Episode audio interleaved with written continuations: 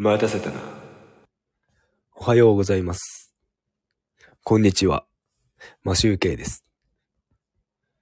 3月12日、日曜日。えっ、と、こんな時間ですが、ちょっとだけライブをしようかなと思って、スイッチを入れました。先ほどですね、あの、自転車を出しまして、外をちょっと走ってきたんですね。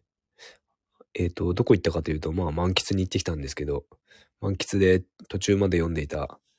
あの、また2回目の鬼滅の刃を読んで、全巻読んできたので、読み終わったので、帰ってきました。で、えっ、とですね、あの、マスクのことなんですけど、あの、満喫のレジのところにもですね、あの、13日から、ま、お客様の判断に任せるみたいな、あの、張り紙が貼ってありまして、実際明日からどうなるんでしょうか？ということで、あの、街の状況を楽しみにしているわけですが、先日ですね、あの、 Voicy でですね、あの、キングコングの西野さんが言ってたんですけど、この13日、3月13日から、マスクを個人の判断に委ねるということなんですけど、あの、多分、あの、北海道はそんなことないんですけど、東京とかもう花粉ですよね。花粉がひどいから、これからマスク使うんじゃないのっていうことを言っていて、まあ確かに西野さんはこれからマスクしますって言ってました。で、えっ、と、まあ全国13日からこうマスクを自由化するみたいな感じなんですけど、あの、あの、僕も多分明日マスクしていくかなと思います。というのは僕は普段マスクしてないんですけど、電車でもマスクしてなかったんですけど、ずっと。あのですね、先週、先日インフルになった時からあの咳が出てましてですね、あの、すごいゲホゲホ出ちゃうんですよね。で、今もちょっと我慢しながら喋ってるんですけど、満喫でもちょっとゴホゴホ、ゲホゲホしながら読んでしまったんですが、あの、なんでこの時期にマスク自由化するかなっていう話を、話なんですけど、結局、こう自由化って言っても花粉でマスク外せないみたいな状況で、あのマスクする状況を長引かせると、普通にマスクまた全然外せないじゃんってなってしまうんじゃないのかなと思っております。というのもなんか裏には多分ですね、このマスク利権が多分あると思うんですよね。マスクを販売する、製造するってことに対して、あの、利権が発生していて、で、僕の友達とも話してたんですけど、まあこの話によると、麻生、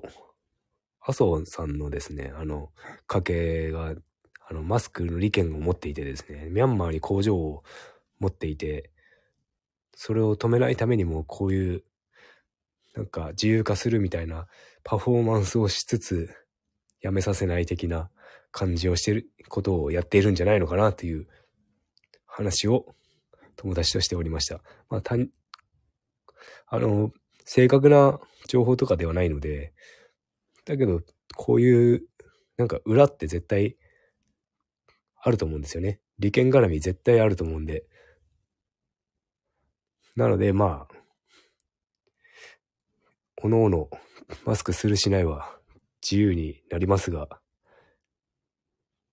本当に自由でいいと思うんですけど、マスク外すと花粉つらいですよね。僕も結構、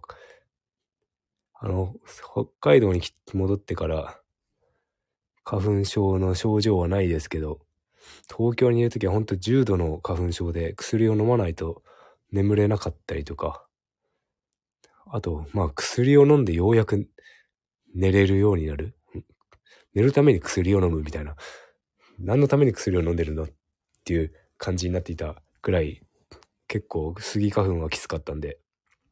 目とか開かないですからね。朝起きたらもう目やにでバリバリで。そんな状態で過ごしていた長い年月、20年、20年近く、辛かったですが、今は、あの、札幌に来て、特にスギ花粉の影響もなく過ごしております。さあ、どうなるでしょうか。明日からマスクの自由化は、ちゃんと機能するんでしょうか。あの、自分で決められない日本人はさあどう行動するんでしょうか。まあ明日の朝もまたライブできたらしようかと思うんですが、ちょっといろいろニュースなどを見て、世間の動きを見てみようかなと思っております。